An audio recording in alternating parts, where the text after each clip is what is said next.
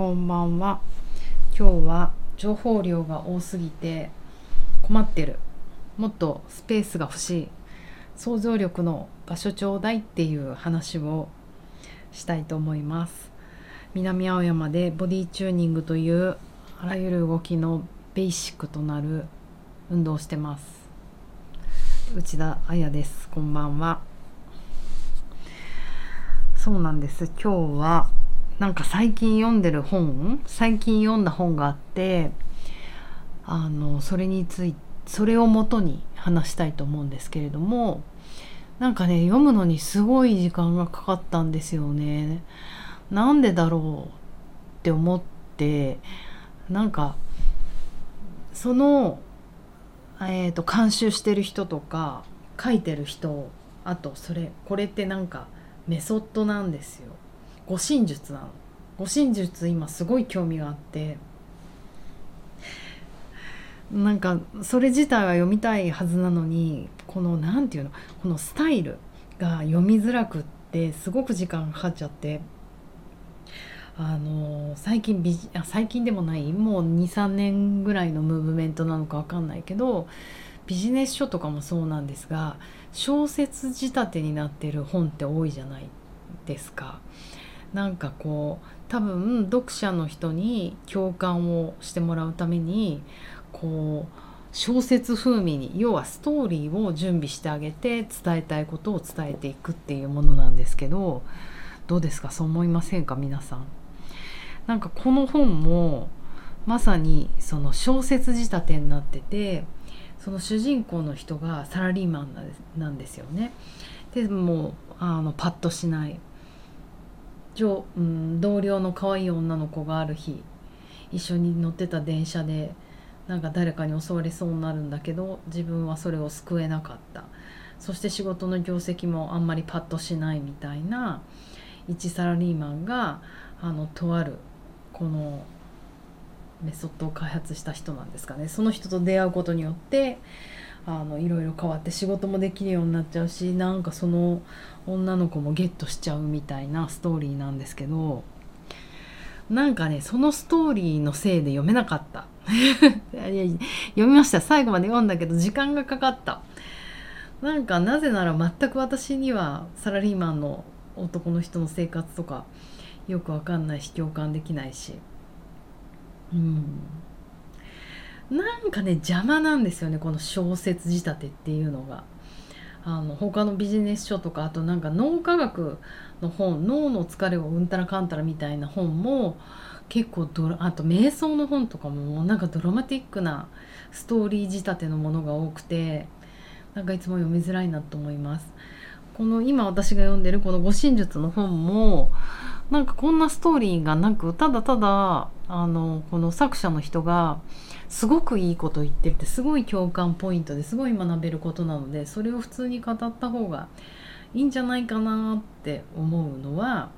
まあどうなんすかね。やっぱ私は 常にマイノリティなんですけどでも子供の時例えばだけど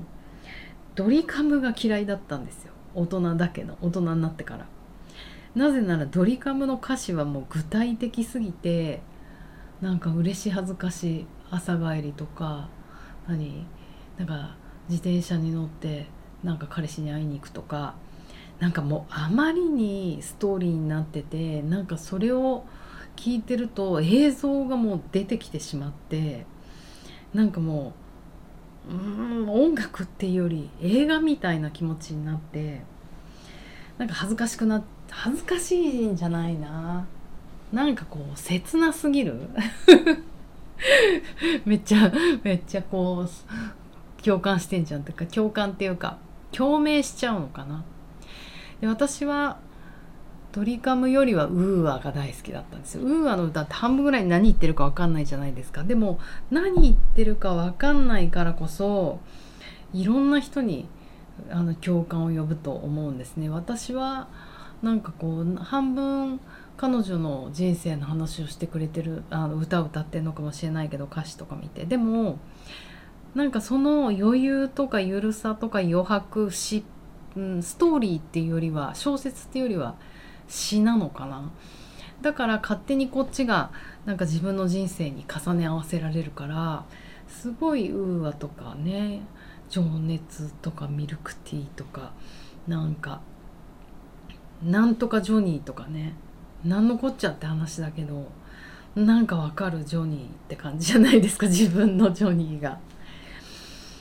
なんかねそういうタイプなのでやっぱり余白が欲しい情報量が多すぎるとそれしか頭に入ってこなくてその護身術の本も結局今パッて表紙を見るとえっ、ー、とそのサラリーマンの人が、えーと、冷凍食品会社で働いていて、まあ、餃子がね海鮮餃子が一番のあの売り商品なんですよっていうなんかそういうことしかもう表紙見ても思い浮かばないんですよ。で、えーと、その護身術を教えてくれたロシアの人がなんだっけなロシアの餃子はなんかペリオニとかなんかそんな名前もうラビオリだかペリオニだかわかんないけどなんかその餃子が大好きだったけど日本の餃子を知って日本の餃子が、うん、なんか世界に通用するんじゃないの？みたいななんかそういう展開になったみたいなもう護身術うんぬんじゃなくてその餃子のことしか覚えてないんですよね。なんかこれって本末転倒ですごいもったいないんじゃないかなと思ってしまって。なんかそうだな。あと例えば私がえーと、2個目の会社に入ったのがあのその当時は TBS ブリタニカって会社だったんですけどフィガロジャポン編集部っていうところに入ってもう入ったばっかりで右も左も分からなくってなんかその時って「バージン・スーサイズ」っていう映画がすごく流行っていてなんかこう女の子、まあ、スーサイズっていうぐらいもう全くストーリー覚えてないんですけどスーサイダルバージンスーサイダルじゃないスーサイズっていうぐらいだから自殺しちゃうのかなわかんないけど。なんかその何て言うのか少女のような大人のようななんか白人の髪の毛の金髪の長い女の子4姉妹みたいのが主役だった気がするんですけど当時のフィガロってやっぱりそのガールファッションガールガースめっちゃ発音が悪いガールファッションみたいなものがなんかすごいメインストリームにいて私がもう全然そういう人間じゃない。一番わかんないファッションだったんですよね。ああいう小花柄とか。なんか不思議ちゃんみたいのが。でなんかそれみんな映画もねあそのバージン・スーサイズをの時おしゃれ映画だったから。なんでおしゃれそうだソフィア・コッポラとか監督だった初めての監督だったのかな。だからおしゃれ映画だったからファッションページとかにもフィーチャーされててもう入ったばっかりで真面目さんだからなんかこういうのも見ないとねと思って映画を見に行ったんですけどわーって走ってあの見に行った時になんか、まあ、またおっちょこちょいだからなんかど映画同じ映画館で2つの映画を上映しててあのなんか私が間違えちゃったんですよ。間違えた部屋に入ってしまって。そしたらそれがえーと、ブエナビスタソシアルクラブで「チャンチャンチャンチャンチャン」って知ってます。あのキューバのあのねああいう音楽キューバ音楽あのをもう結局ドキュメンタリーそのキューバの街並みをバーッと映してあのもうおじさんたちがのなんかこう緩いサルサみたいなうん、ああいうのキューバの音楽でこう葉巻をパホーってなんかふかしながら踊る音楽についてそれぞれの人生と重ね合わせて話すみたいなものに入っちゃってああ間違えちゃったと思ったんだけどもうあそうだ。ィム・ベンダースなんですよね。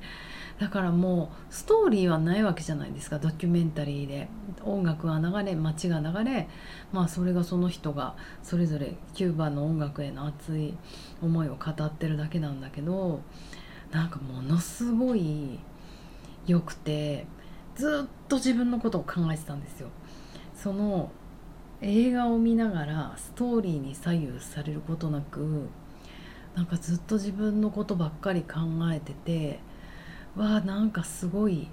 映画っていいなって思ったタイプなのでそれはもう余白がある。ストーリーを与えられなかったから自分のストーリーをずっと考えてた。でもそのウィブ・メンダースのあのブエナビスタソシアルクラブのことは